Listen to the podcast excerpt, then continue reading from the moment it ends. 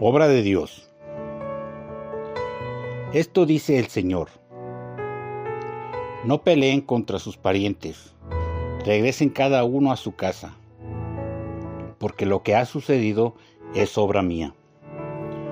Entonces ellos obedecieron el mensaje del Señor y no pelearon contra Jeroboam.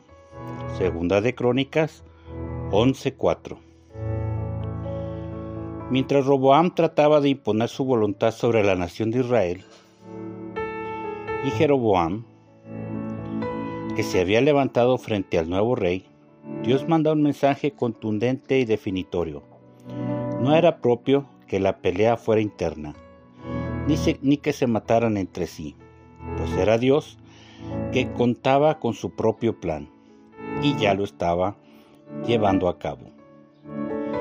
El heredero era Roboam y sería lógico pensar que con la mayor naturalidad sería nombrado rey en lugar de Salomón. Antes hubo un mal comportamiento de la monarquía que tenía relación con los impuestos y que trajo descontento a la nación. Parecía tragedia, mas sin embargo Dios tenía todo en control. Dios imponiendo su voluntad y sus planes.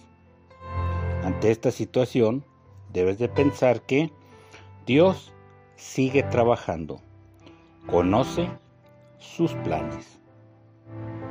Devocional del Pastor.